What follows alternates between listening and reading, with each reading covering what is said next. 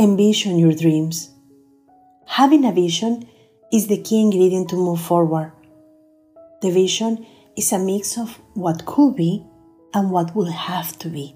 Vision and ideas are not the same. The ideas need terms, dates, and a list of duties to accomplish them.